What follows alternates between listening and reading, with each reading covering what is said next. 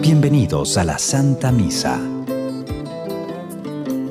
Pero hay gente que va a pagar para ver qué va a pasar mañana y no empieza la semana sin sus cartas o sus cosas raras. Entiende, nadie sabe lo que viene mañana.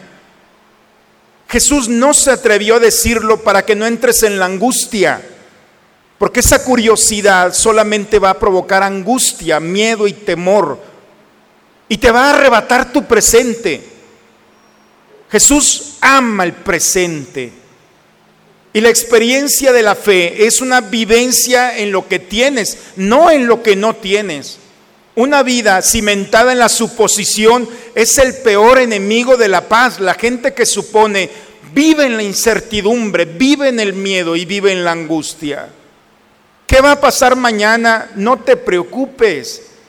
Si te vas a preocupar, preocúpate por tu presente, por lo que estás viviendo. Hemos llegado a las últimas semanas del año litúrgico. El Señor nos ha concedido recorrer una vez más este camino de fe. Hoy la palabra de Dios es un claro llamado a la vigilancia. Jesús desea que vivamos despiertos ante las necesidades de quienes nos rodean, siendo sembradores del reino que ya llega.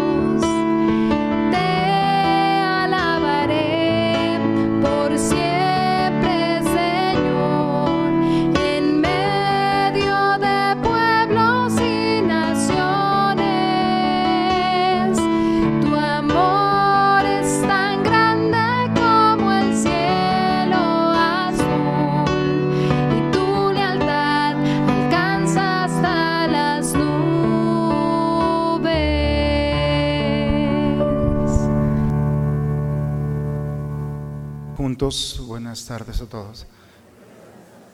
Yo tengo designio de paz, no de aflicción, dice el Señor.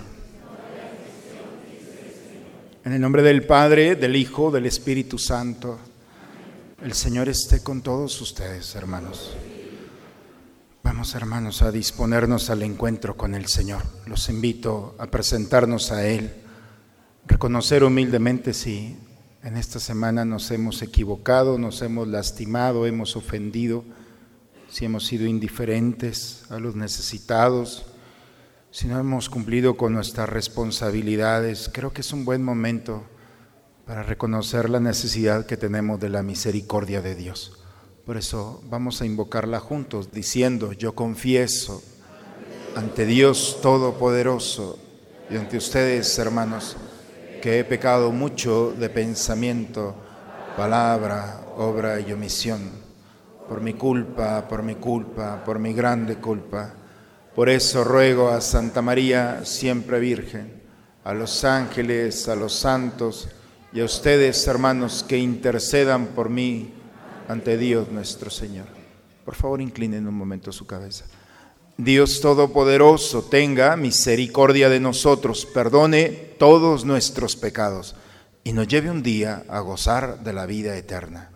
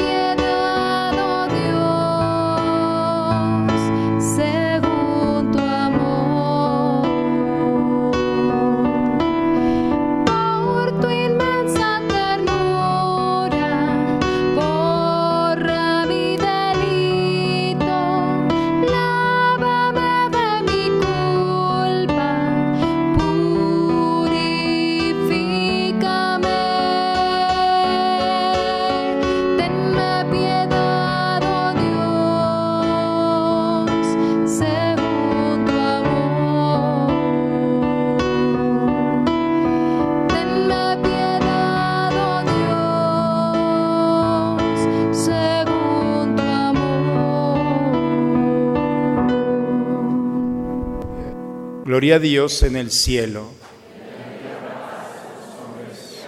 El Señor. Por tu inmensa gloria te alabamos, te bendecimos, te adoramos, te glorificamos. Te damos gracias, Señor Dios, Rey Celestial, Dios Padre Todopoderoso, Señor Hijo único Jesucristo, Señor Dios, Cordero de Dios, Hijo del Padre. Tú que quitas el pecado del mundo, ten piedad de nosotros. Tú que quitas el pecado del mundo, atiende a nuestra súplica. Tú que estás sentado a la derecha del Padre, porque solo tú eres santo, solo tú Señor, solo tú Altísimo Jesucristo, con el Espíritu Santo. Oremos. Concédenos, Señor Dios nuestro, alegrarnos siempre en tu servicio, porque la profunda y verdadera alegría está en servirte siempre a ti, autor de todo bien, por Cristo nuestro Señor. Bueno, hasta parece que me quieren quitar la paz. Vamos a sentarnos, hermano, vamos a escuchar la palabra de Dios. En la primera lectura, Daniel nos dice que los elogios, a pesar de las muchas dificultades y sufrimientos, alcanzarán el triunfo sobre el reino del mal y de las tinieblas. Escuchemos la proclamación de la palabra de Dios. Lectura del libro del profeta Daniel. En aquel tiempo se levantará Miguel, el gran príncipe que defiende a tu pueblo.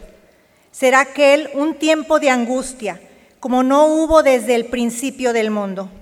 Entonces se salvará tu pueblo, todos aquellos que están escritos en el libro Muchos de los que duermen en el polvo despertarán, unos para la vida eterna, otros para el eterno castigo. Los guías sabios brillarán como el esplendor del firmamento, y los que enseñan a muchos la justicia resplandecerán como estrellas por toda la eternidad. Palabra de Dios. Al Salmo 15 respondemos, enséñanos Señor el camino de la vida. El Señor es la parte que me ha tocado en herencia. Mi vida está en sus manos. Tengo siempre presente al Señor y con Él a mi lado jamás tropezaré.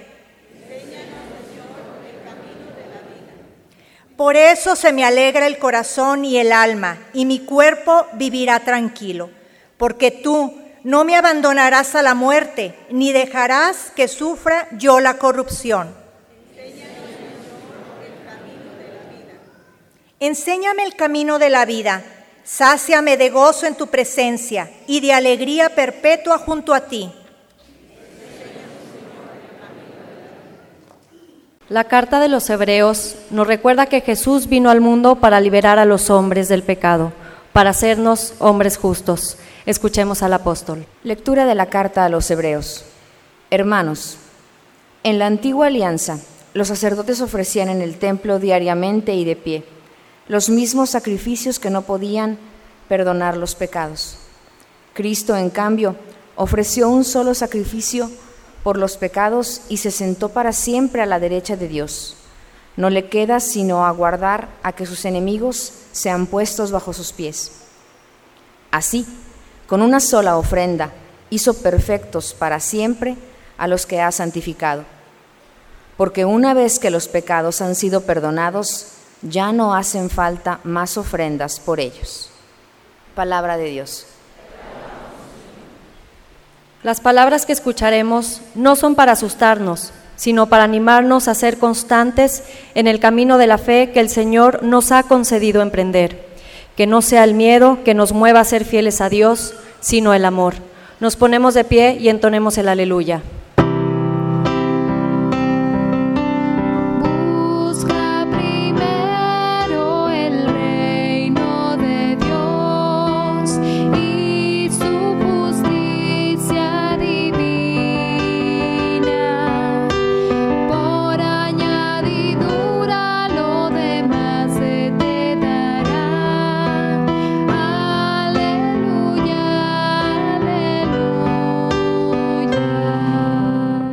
Velen y oren para que puedan presentarse sin temor ante el Hijo del Hombre.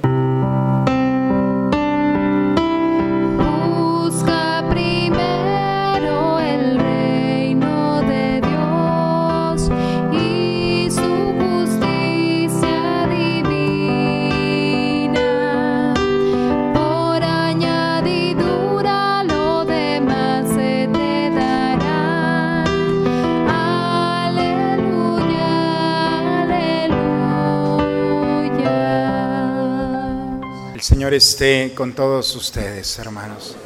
Proclamación del Santo Evangelio según San Marcos. En aquel tiempo Jesús dijo a sus discípulos, cuando lleguen aquellos días, después de la gran tribulación, la luz del sol se apagará, no brillará la luna, caerán del cielo las estrellas y el universo entero se conmoverá. Entonces verán venir al Hijo del Hombre sobre las nubes con gran poder y majestad. Y él enviará a sus ángeles a congregar a sus elegidos desde los cuatro puntos cardinales y desde lo más profundo de la tierra o lo más alto del cielo. Entiendan esto con el ejemplo de la higuera. Cuando las ramas se ponen tiernas y brotan las hojas, ustedes saben que el verano está cerca así también. Cuando vean ustedes que suceden estas cosas, sepan que el fin ya está cerca, ya está a la puerta. En verdad que no pasará esta generación sin que todo esto se cumpla. Podrán dejar de existir el cielo y la tierra, pero mis palabras no dejarán de cumplirse. Nadie conoce el día ni la hora, ni los ángeles del cielo ni el Hijo, solamente el Padre. Palabra del Señor. Hay días, hermanos, en los que de veras domingos, en los que todo sale mal. Se fue la luz hace un momento. Ya ustedes llegaron, ya encontraron con luz. Y luego los lectores que tocaban el día de hoy no llegaron. Los del coro llegaron tarde. No, se juntan todos y como sacerdote me preocupa mucho que, todos estemos bien, porque pues es un momentito el que disponemos para aprovecharlo. Y a veces pensar eh, si los aires no están y no crean, me preocupo por ustedes. Pero le digo a Dios, ya Señor, eh, las lecturas son muy complicadas porque son apocalípticas. De hecho, cuando el sacerdote lo prepara, empezamos desde días antes a preparar, a orar y, y a veces es muy difícil como entrar a las lecturas. Y es uno de los domingos en los que hubiera preferido pasarnos al lunes, las lecturas del lunes. Pero, eh, ¿qué nos quiere decir el Señor? Las lecturas, hermanos, eh, están tomadas de un género literario, como decía hace un momento, que son las, el Apocalipsis, que significa revelación lo que quiere darnos no es asustarnos con el fin del mundo, sino quiere buscar la respuesta a la experiencia del hombre. ¿Por qué el hombre sufre? ¿Por qué se mueren los jóvenes? ¿Por qué, por qué el dolor? ¿Por qué gente que lastima? La revelación significa eso, entrar a la profundidad y encontrar cuál es la razón el libro de Daniel está escrito en el siglo segundo antes de Cristo y es un sabio. Los sabios son aquellos que saben interpretar eh, los acontecimientos, tienen la mirada puesta no solamente en lo que se les presenta, sino pueden interpretar lo que está de fondo. Daniel es un sabio que quiere buscar una explicación por qué se están muriendo sus amigos. ¿Por qué se está muriendo su pueblo? ¿Por qué se está muriendo su gente? ¿Por qué son perseguidos si es gente buena? ¿Qué es lo que está pasando? Y este sabio quiere interpretar su contexto histórico. ¿Cuál es la situación que vive Daniel? Bueno, eh, uno de los generales, Antíoco IV, eh, que viene con toda la mentalidad griega, ha llegado a Jerusalén y está implantando una conquista, pero a diferencia de todas las conquistas que Israel, que el pueblo de Israel ha vivido, es muy diferente, es sutil, se le llama el helenismo. anteriormente todas las conquistas, los persas, los babilonios, en fin, todos llegaban y arrasaban a la población, tumbaban todo lo que estaba delante de ellos. Dividían generalmente la población en tres, una la asesinaban, otros los dejaban trabajando como esclavos y otros se los llevaban a otros lugares, al exilio. Y los griegos fueron muy sutiles y dijeron, no, no nos los vamos a llevar, pero, aquí hay una forma nueva de la conquista, se van a quedar aquí, pero van a hablar como nosotros, van a dejar su lengua y van a adoptar el griego. Segundo, van a adoptar nuestra filosofía, nuestra forma de pensar, el, griego, los, los autores griegos, los clásicos, en fin, Trae una mentalidad totalmente diversa, diferente al pueblo de Israel. El pueblo de Israel, si nosotros vemos sus escritos, es el único Dios verdadero, pero sobre todo la reflexión hacia adentro. Y los griegos nos proponen hacia afuera toda la, la promoción de la belleza, de la estética, del cuerpo, la exposición del mismo cuerpo. Es una forma total de ver la vida. Tienen que adoptar nuestra religión y son una cantidad de divinidades. Van a dejar a Yahvé y van a encontrar toda una plataforma, todo un abanico de cantidad de divinidades y nuestra forma de ser, nuestra forma de actuar. En pocas palabras, el helenismo despersonaliza, arranca la raíz. Si a un pueblo le quitan su lengua, le quitan todo. Le arrancan todo a su pueblo y en poco tiempo el pueblo no sabe quién es se convierten en una realidad, en una cultura que no es la de sus padres, la de sus abuelos, y entonces pierden su identidad. No sé si me explico, eso es. Y entonces eh, Daniel se enfrenta a eso, porque todo aquel que no acepta el helenismo, entonces es tachado de absurdo, es tachado de retrógrada, es rechazado de la misma sociedad porque no entran. Lo peor de todo fue cuando Antíoco quiere poner, más bien puso, instaló en Jerusalén, en el templo de Yahvé, pone la estatua de Zeus. Y entonces hay una, una molestia y empiezan a asesinar a todos aquellos que se rebelan contra este helenismo. Y es lo que está pasando. No hay nada que hacer. El poder que tienen los griegos es en todo. Espiritual, una confusión bélica, en todas las estructuras. Y Daniel se siente solo. ¿Cómo puede interpretar un hombre cuando todas sus seguridades se vienen abajo? ¿Qué es lo que espera un hombre? ¿Qué es lo, la razón que tiene para despertarse el siguiente día sabiendo que no tiene nada? Y cuando el hombre vive esta realidad, porque podemos ser nosotros también, él se estaba enfrentando a una realidad donde no tiene nada. No hay una razón para despertarte al siguiente día. Y entonces Daniel encuentra en Dios su luz, su fortaleza. Y encuentra que en ese sistema de opresión encuentra a alguien que va a salir a su encuentro a defenderlo. Y ahora sí la lectura el día de hoy. En aquel tiempo se levantará Miguel, habla del arcángel Miguel el poder de Dios a través de sus ángeles, el gran príncipe, viene a defender a su pueblo, porque no hay quien lo defienda. Y todos aquellos que en la angustia, todos aquellos que en los momentos de dificultad se han enfrentado con valor a defender sus valores y sus principios, entonces han dado su vida. Pero, dice Daniel, los nombres de todos ellos están escritos en el libro. Lo que dice, la, estoy parafraseando la primera lectura. Esos que han dado su vida, que no se doblegaron, que no se dejaron seducir por una cultura muy atractiva, entonces sus nombres están escritos. Y si pensaron que el polvo iba a ser la última estación para ellos, del polvo los que duermen van a despertar porque aquellos que han permanecido fieles a Dios, ni la muerte tendrá poder sobre ellos. Y se levantarán para la vida eterna, y brillarán, y su esplendor será como las estrellas para la eternidad. Es decir, las estrellas son un punto de referencia, hoy en día la estrella es para los románticos, ¿no? Ya con el GPS y todo eso, no las necesitamos.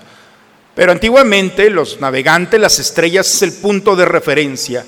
Ellos, los que permanecieron fiel a Dios, cuando todo se acabe, cuando la oscuridad venga, ellos seguirán siendo luz para aquellos que buscan una dirección, porque permanecieron fieles a Dios. A mí, me fascinan estas lecturas, no sé ustedes, porque es ver y descubrir que a pesar de las seducciones de este mundo, hay hombres que pasan siendo rechazados, perseguidos y lastimados en su fama, en su persona, y se mantienen fieles a su causa. Y sobre todo cuando su causa está fundamentada en Dios y han dado su vida por Él, entonces nos damos cuenta que su paso valió la pena. Nosotros los llamamos santos o santas, hombres y mujeres que no se dejaron doblegar por este mundo y que sus nombres están escritos en el libro de la vida. Y pensemos en nuestros abuelos, en nuestros padres, en aquellos que pasaron por nuestra vida y fueron esa luz maravillosa que hoy todavía lo recordamos y a este mundo le hace mucha falta hombres y mujeres así. No sé si estoy exagerando, pero al menos cuando yo leo estas lecturas me acuerdo mucho de aquellos que han pasado por mi vida, que ya no están en mi vida físicamente, pero que siguen siendo esa luz de que no se dejaron doblegar, que en los momentos de dificultad obtuvieron en Dios su fortaleza y fue tal su sabiduría que siguen brillando. El Evangelio de Marcos, Marcos también está en un contexto muy parecido. Eh, si Daniel son dos siglos antes de Cristo, eh, Marcos es en el, al final, 67, 68, falta muy poco para que estaba, es que hay tanto que decir que se me... El contexto es Nerón, el emperador Nerón, es uno de los más terribles, manda a su general Tito con una legión, la décima legión, a Jerusalén a destruirla. Y a diferencia de los griegos, los romanos, eso sí, acabaron absolutamente con todo. De hecho, la cruz, que era la forma más abominable de morir, es un invento de ellos, o al menos la perfeccionaron. Y entonces eh, viene Tito a destruir Jerusalén y es cuando Marcos empieza a hablar. La escritura el día de hoy es, está hablando a cristianos que están siendo perseguidos, que están muriendo, que están dando su vida y necesita explicarles cuál es la razón o cuál puede ser la razón para que permanezcan íntegros, que no se dejen pervertir por la mentalidad romana. Por eso dice, cuando lleguen aquellos días, después de la gran tribulación, ya está hablando, Tito se está acercando, la luz del sol se apagará. Y si se apaga la luz del sol, pues por supuesto la luna y las estrellas se vendrán abajo. Todos los puntos de referencia, todo aquello que nos daba dirección, todo se va a venir abajo. Aquellos en los que habíamos confiado se va a venir abajo. Y cuando todo se venga abajo, cuando aquellos en los que confiaste se dejaron seducir, entonces cuando quedes en la oscuridad, entonces el mundo entero se conmoverá. Todo mundo pensará que tiene la verdad, pero todo el mundo vive en una fantasía. Entonces verán venir al Hijo del Hombre y enviará a sus ángeles y va a congregar a sus elegidos de todos los puntos cardinales. Desde la profundidad de la tierra sacará el polvo y desde lo alto del cielo vendrán y se pondrán delante de él. ¿Cuándo va a pasar esto? Y Jesús utiliza una higuera. Vean la higuera. Yo en la mañana le decía, no sé si en sus casas tienen una higuera. Si no, plántenla. Vale la pena. Aquí en el norte se dan maravillosos. Y después me traen el fruto, por favor. Es que es lo mejor que hay. Dice Jesús, vean la higuera. Cuando las ramas se ponen tiernas, las puedes tocar, brota la hoja. Y a los 30 días va a brotar el fruto. La higuera tiene un ciclo muy corto de, del fruto. Entonces apenas aparece la hoja y al mes ya está el fruto. Es muy poco tiempo. Así va a ser el momento de la tribulación. Parece muy largo. Parece que nunca va a acabar. Parece que la expresión del mal va a existir siempre. Pero no. Será como ese tránsito doloroso, pero que ya está entre nosotros. Y cuando piense el mal que tiene poder sobre nosotros, entonces sepan que podrán dejar de existir el cielo y la tierra, pero mis palabras no dejarán de cumplirse. Nadie sabe el día ni la hora, ni los ángeles del cielo, ni el Hijo, nadie sabe la hora, solamente el Padre. Qué maravilla, hermanos, cuando descubrimos que ni Jesús quiso revelar el futuro. No se atrevió a decir lo que viene mañana. ¿Por qué vas y pagas a una persona que te diga lo que hay con esa curiosidad enfermiza de saber lo que hay mañana? Si Jesús no se atrevió, ¿cómo se atreve alguien que te cobra 500 pesos o más? Bueno, no es que estemos aquí, ¿verdad? Pero hay gente que va a pagar para ver qué va a pasar mañana y no empieza la semana sin sus cartas o sus cosas raras. Entiende, nadie sabe lo que viene mañana.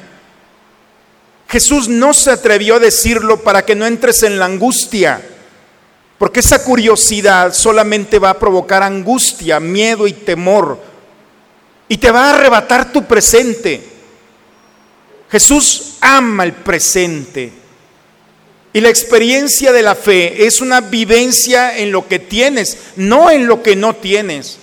Una vida cimentada en la suposición es el peor enemigo de la paz. La gente que supone vive en la incertidumbre, vive en el miedo y vive en la angustia. ¿Qué va a pasar mañana? No te preocupes. Si te vas a preocupar, preocúpate por tu presente por lo que estás viviendo. Cuando nos habla el libro del Apocalipsis, no nos habla de eventos del futuro, nos habla del evento del presente. Y el evento del presente es esto, que muchos de nosotros, viviendo en un mundo que nos puede seducir, debemos de tener cuidado porque nos puede arrebatar, quitar lo que con tanta sangre ha costado mantener cuántos altares, sacerdotes, cuántas mujeres de todas las edades y hombres han dado su vida por nuestra fe. Está escrito, nuestra historia no solamente es una doctrina, está llena de sangre de hombres valientes, desde un niño hasta un adulto y un anciano. Por favor, vean el segundo libro de Macabeos. Velo en tu Biblia, ve los testimonios que están allí. ¿Cuánto ha costado sostener nuestra fe? Nos la han querido manchar, nos la han querido decir, y nosotros también con nuestra actitud y con nuestro testimonio hemos querido quitarle a nuestra fe su pureza, pero ni nuestros pecados le han quitado su fuerza de luz, porque no está cimentada en una ideología ni en un libro, sino en la experiencia de Dios. Podrá caerse el cielo y la tierra, pero mi palabra no. Y Él prometió que iba a estar con nosotros en todo momento. Yo estaré con ustedes todos los días. Y cuando entendemos, hermanos, que es todos los días, entendemos que esa es nuestra esperanza presente. Entendemos que Dios no es un Dios del mañana, es un Dios que actúa en el presente. Y nos da la libertad de diseñar el futuro también. Nos da la oportunidad de ver hacia el frente y de descubrir que vendrán momentos de dificultad, pero, pero aún esos momentos son atractivos porque sabemos que no caminamos solos o solas, porque sabemos que ese Dios mantiene su palabra, Y cuando la oscuridad llega al dolor del corazón, de la vida, ante la traición, ante la persecución, ante la tristeza, cuando todo se viene abajo, entonces es cuando entendemos los pasajes del día de hoy.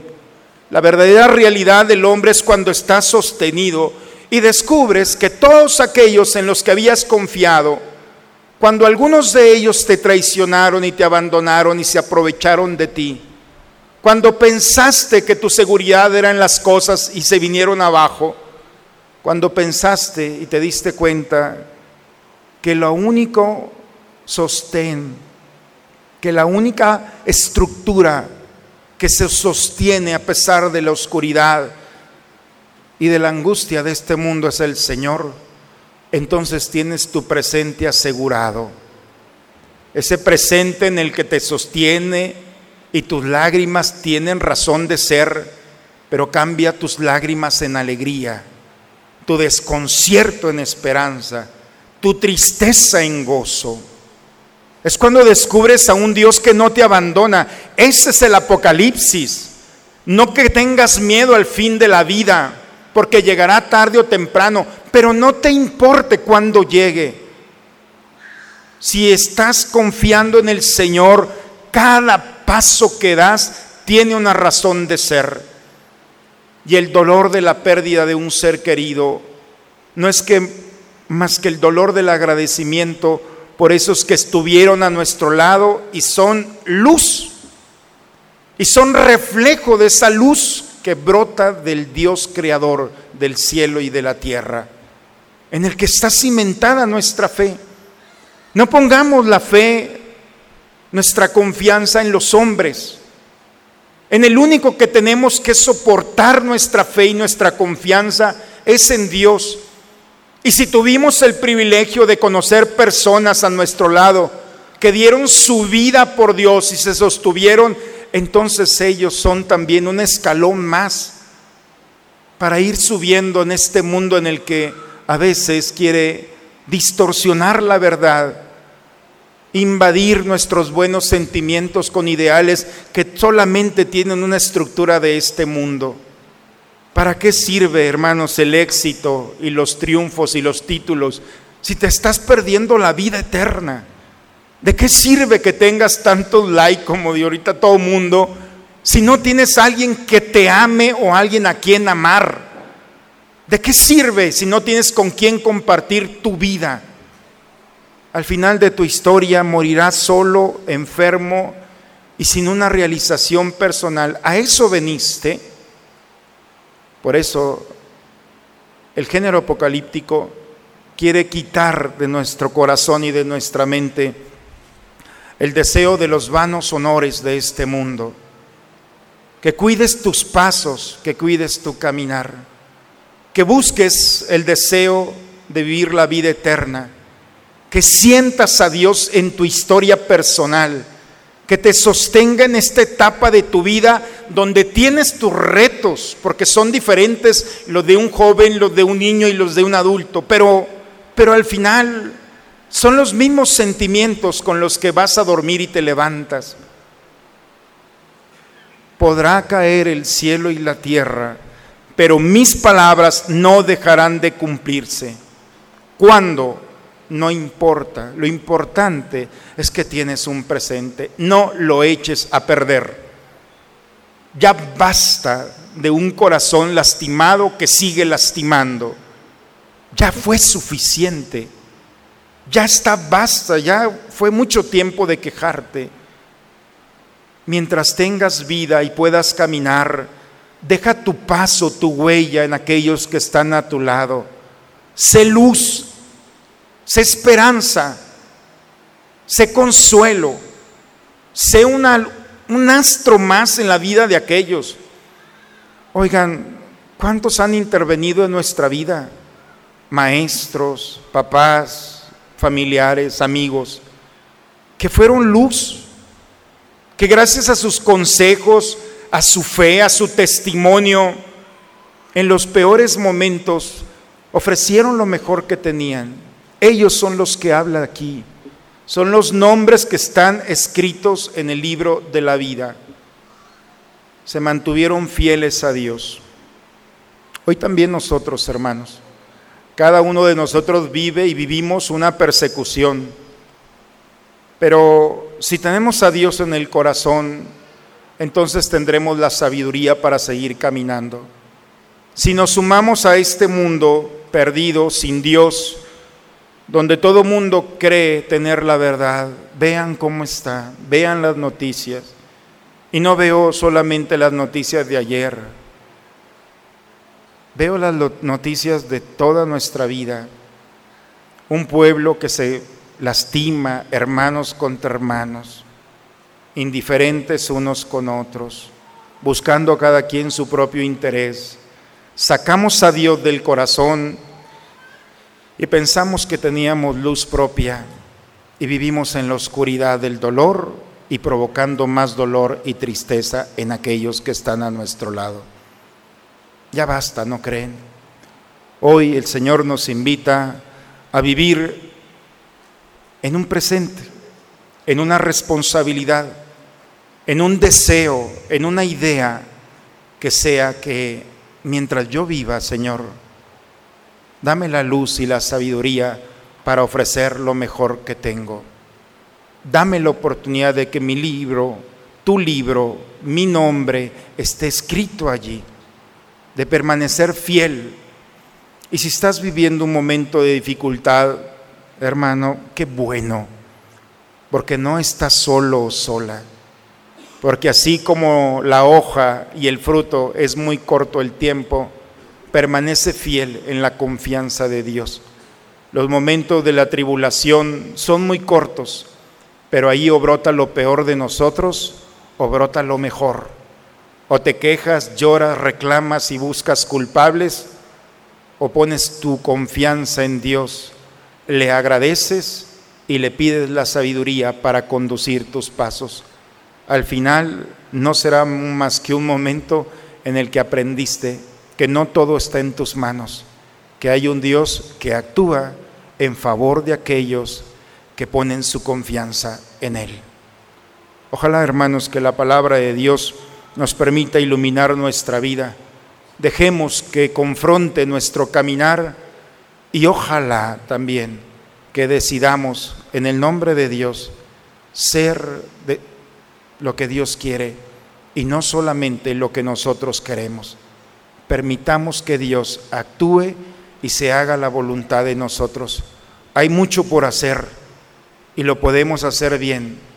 Estamos preparados para eso y Dios lo perfeccionará si permitimos y lo invitamos a nuestra historia. En el nombre del Padre, del Hijo y del Espíritu Santo. Vamos a ponernos de pie, hermanos. Es un buen día para proclamar nuestra fe en este Dios. ¿Creen ustedes en Dios Padre que ha creado el cielo y la tierra? ¿Creen que Jesucristo ha sido el único Hijo de María? que murió, resucitó y está sentado a la derecha del Padre. ¿Creen ustedes en el Espíritu Santo? ¿Creen que los santos interceden por nosotros y que después de esta vida nos espera la vida eterna? Bien, entonces levantemos nuestra mano y digamos, esta es nuestra fe. Es la fe de nuestra iglesia que nos alegramos de profesar en Jesucristo nuestro Señor. Amén. Bien, hermanos, vamos a tomar asiento. Ese Dios que nos invita a confiar se hace alimento para nuestro caminar. Vamos a preparar el altar del Señor para alimentarnos de Él.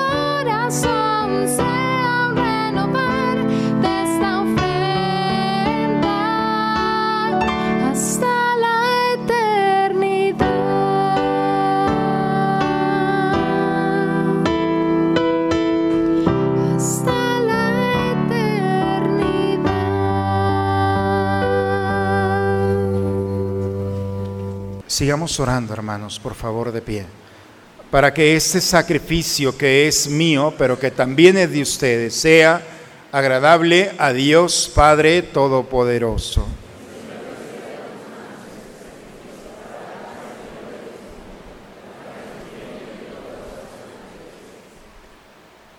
Concédenos, Señor, que estas ofrendas que ponemos bajo tu mirada nos obtengan la gracia de vivir entregados a tu servicio y nos alcancen en recompensa la felicidad eterna por Cristo nuestro Señor.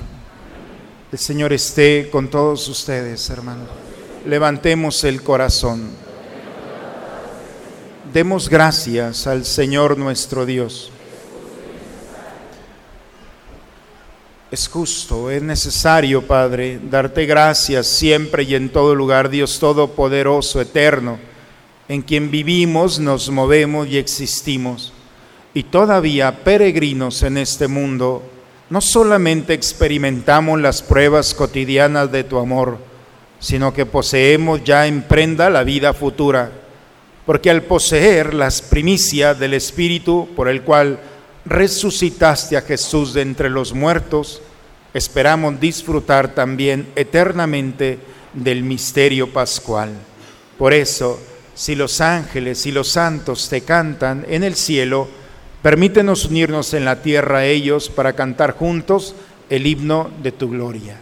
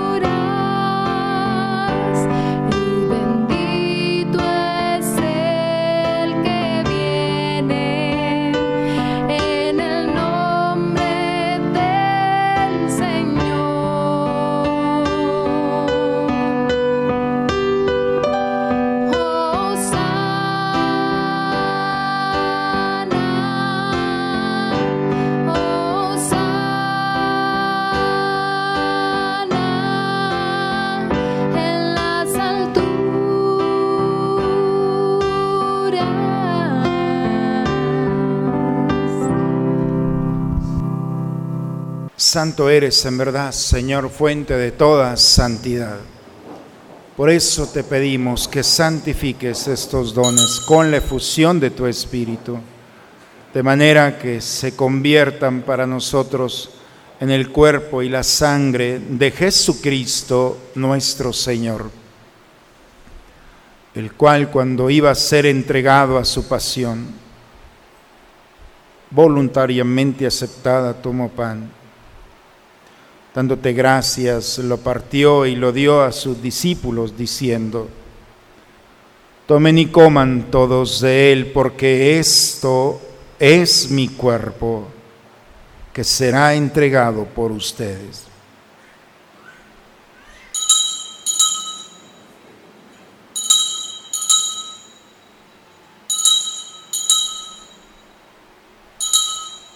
Del mismo modo, acabada la cena, tomó el cáliz y dándote gracias de nuevo, lo pasó a sus discípulos diciendo, tomen y beban todos de él, porque este es el cáliz de mi sangre, sangre de la alianza nueva y eterna, que será derramada por ustedes y por muchos para el perdón de los pecados. Hagan esto en conmemoración mía.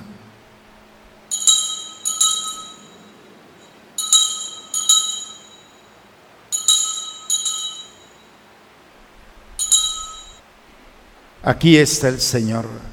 Él es el misterio de nuestra fe. anunciamos tu muerte, proclamamos tu resurrección. Padre, hoy celebramos el memorial de la muerte y resurrección de tu Hijo. Te ofrecemos el pan de la vida, el cáliz de la salvación. Y te damos gracias porque nos haces dignos de servirte en tu presencia. Te pedimos humildemente que el Espíritu Santo congregue en la unidad a cuantos participamos del cuerpo y sangre de Cristo. Acuérdate de tu iglesia extendida por toda la tierra, reunida aquí en el domingo, día en que Cristo venció a la muerte y nos ha hecho participar de su vida inmortal. Nos unimos al Papa Francisco y a nuestro obispo Raúl. En tus manos encomendamos a todos aquellos y aquellas hermanos y hermanas nuestros que han pasado por nuestro lado y han llamado a tu presencia especialmente por el alma de Doraelia Ruiz y Marianela Ruiz, de Francisco Palacio, de Roberto Medellín Espino.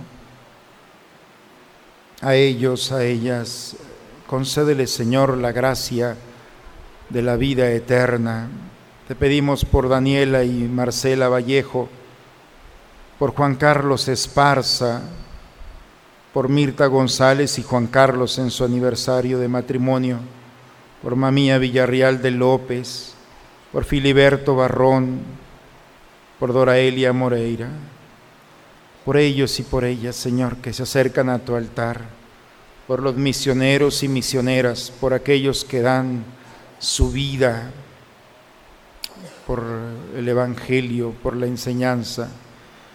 Sé luz, sé fortaleza y esperanza por cada uno de nosotros Concédenos la gracia que tú sabes que necesitamos, para que así con María, la Virgen, Madre de Dios, los apóstoles y cuantos vivieron en tu amistad a través de todos los tiempos, merezcamos por tu Hijo Jesucristo compartir la vida eterna y cantar tus alabanzas por Cristo, con Él y en Él.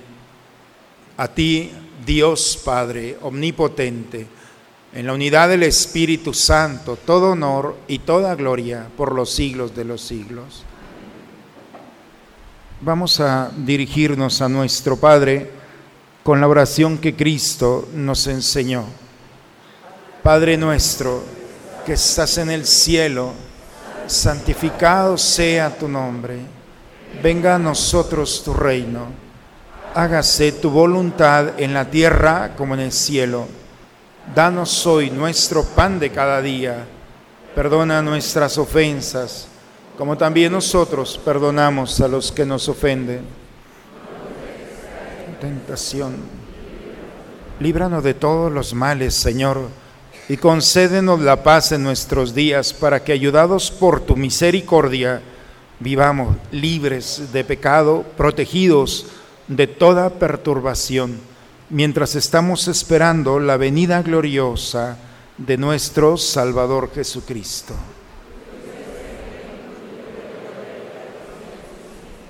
Señor Jesucristo, que dijiste a tus apóstoles, la paz les dejo, mi paz les doy. Señor, no tengas en cuenta nuestros pecados, ve la fe de tu iglesia y conforme a tu palabra concédele la paz y la unidad tú que vives y reinas por los siglos de los siglos.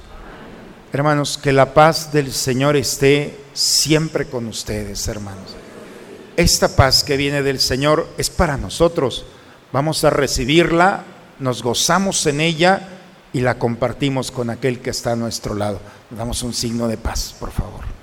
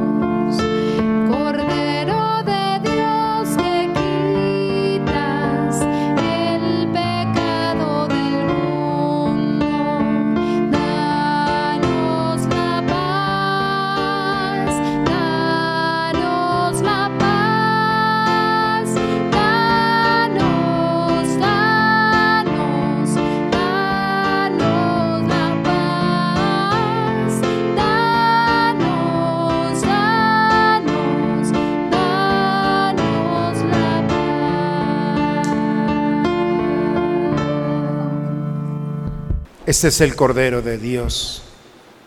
Es Cristo Jesús. Está aquí.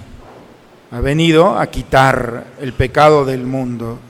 Dichosos nosotros invitados a la cena del Señor.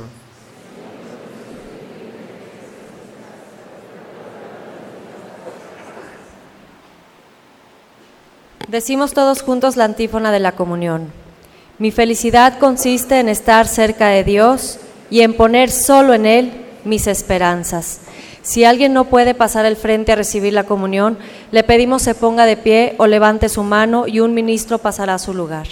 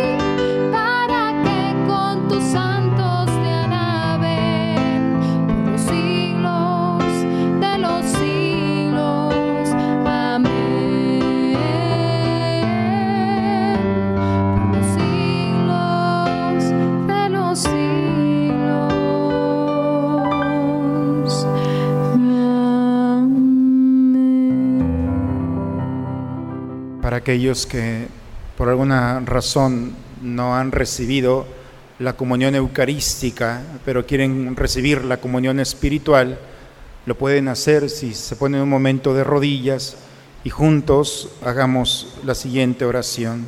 Creo, Señor mío, que estás realmente presente en el santísimo sacramento del altar.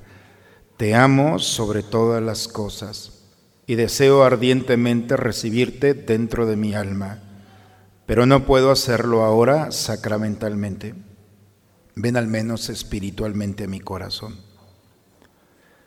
Y como si ya te hubiese recibido, me abrazo y me uno a ti. Oh Señor, no permitas que me separe de ti. Amén. Ahora nos ponemos de rodillas para rezar la oración del abandono. Padre, me pongo en tus manos. Haz de mí lo que quieras. Sea lo que sea, te doy las gracias. Estoy dispuesto a todo. Lo acepto todo, con tal que tu voluntad se cumpla en mí y en todas tus criaturas. No deseo nada más, Padre. Te encomiendo mi alma. Te la entrego con todo el amor del que soy capaz, porque te amo y necesito darme, ponerme en tus manos sin medida, con una infinita confianza, porque tú eres mi Padre. Oremos, hermanos, por favor, de pie. Al recibir, Señor, el don de estos sagrados misterios, te suplicamos humildemente que lo que tu Hijo nos mandó celebrar en memoria suya, nos aproveche para crecer en nuestra caridad fraterna por Cristo nuestro Señor. Hermanos, la misa termina con la bendición, ¿eh? Es el rito cristiano, empieza con la bendición y termina. No se me vayan sin la bendición, la necesitan. Pero hay que escuchar unos avisos para esta semana, les pido un momento. Y este próximo 21 de noviembre tenemos el segundo encuentro de la Guardia Real, comenzando con misa de 6 de la tarde. si eres centinela o deseas ser parte de este apostolado de adoración al Santísimo, ven este sábado y participa. Gracias. Vamos a entregar a nuestra Madre, nos ponemos de pie, digamos juntos, Dios te salve María, llena eres de gracia, Señor es contigo, bendita eres entre todas las mujeres, y es el fruto de tu vientre Jesús. Santa María, Madre de Dios, por nosotros los pecadores, ahora y en la hora de nuestra muerte. Amén. Gracias. El Señor esté con todos ustedes, hermanos. La bendición de Dios Todopoderoso, Padre, Hijo y Espíritu Santo, descienda sobre ustedes, sobre sus familias y permanezca siempre. Pues hermanos, a vivir nuestro presente si vas a pagar por el futuro, mejor paga por tu presente. Deja el futuro que llegue. Hoy tenemos la oportunidad de vivir con el Señor cada paso que damos. Si vivimos con el Señor, hermanos, venga lo que venga, estaremos preparados. Por eso hoy el Señor nos invita a no salir de este templo sin llevar esa alegría de Dios en nosotros, su luz y su presencia. Vayamos en paz. La misa ha terminado. Una excelente semana para todos, hermanos.